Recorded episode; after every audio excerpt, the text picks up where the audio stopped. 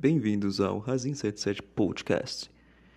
A seguir, tu ouvirá um comentário acerca de uma atividade que fiz no tema relacionado a, a porque os pretos e pobres estão morrendo mais no Brasil, apesar de mais da metade da população brasileira ser preta ou parda. Fique a seguir com um comentário sobre isso. Falou, muito obrigado. Situação, problema.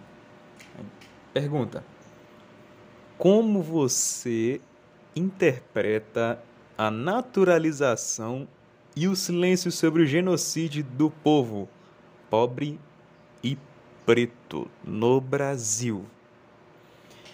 Pensamento meu. Quando a elite branca rica não é afetada, nem os seus negócios, ninguém vai falar nada. Então há esse silêncio.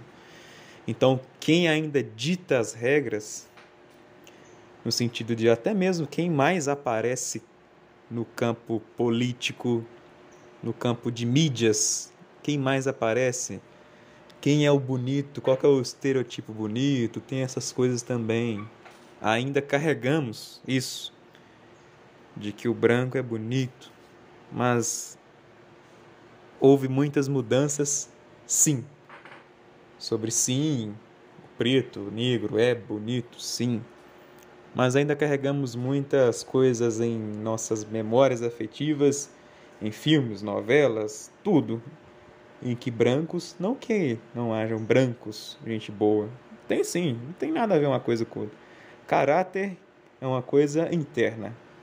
Mas falando sobre o fenótipo, ainda carregamos essa coisa do Brasil colônia, do Brasil imperial, do Brasil em que houve sim europeus vindo para essa nova terra na América, aqui na América do Sul, e cada um querendo pegar um pedaço são Luís do Maranhão, por exemplo, muita influência da França, é, na Bahia também, eu não lembro especificamente. Então, cada região, um exemplo no sul, há muita interferência de, de povos é, alemães e italianos.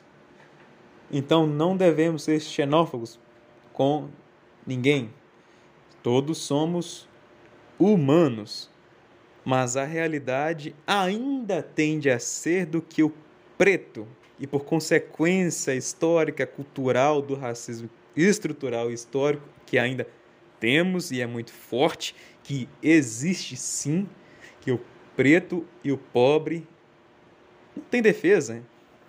Então aí que entra o, a contradição da lei de todos são iguais. Artigo 5 da Constituição Federal de 1988, aqui da República Federativa do Brasil.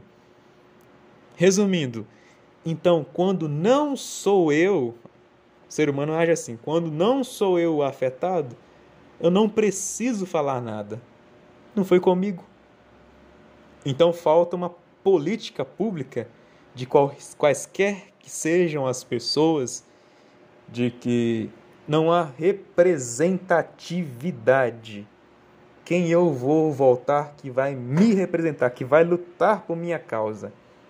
Exemplo, quanto tempo levou para ter uma presidente mulher aqui no Brasil?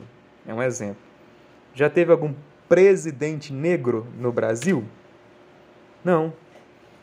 Como um outro exemplo dos Estados Unidos da América, quando que eles tiveram o primeiro presidente negro? E agora uma vice-presidente e presidente do Senado estadunidense negra.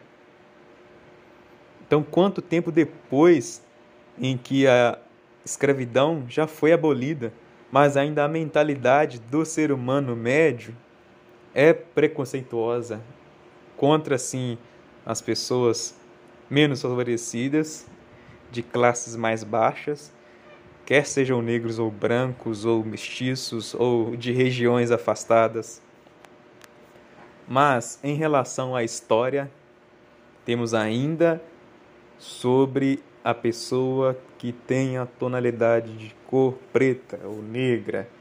Então ainda temos essa carga muito forte em nós, carregadas por todos os lados, mas o debate sobre esse tema é muito importante para abrirmos o nosso pensamento e discutirmos que somos todos humanos, todos temos direitos humanos.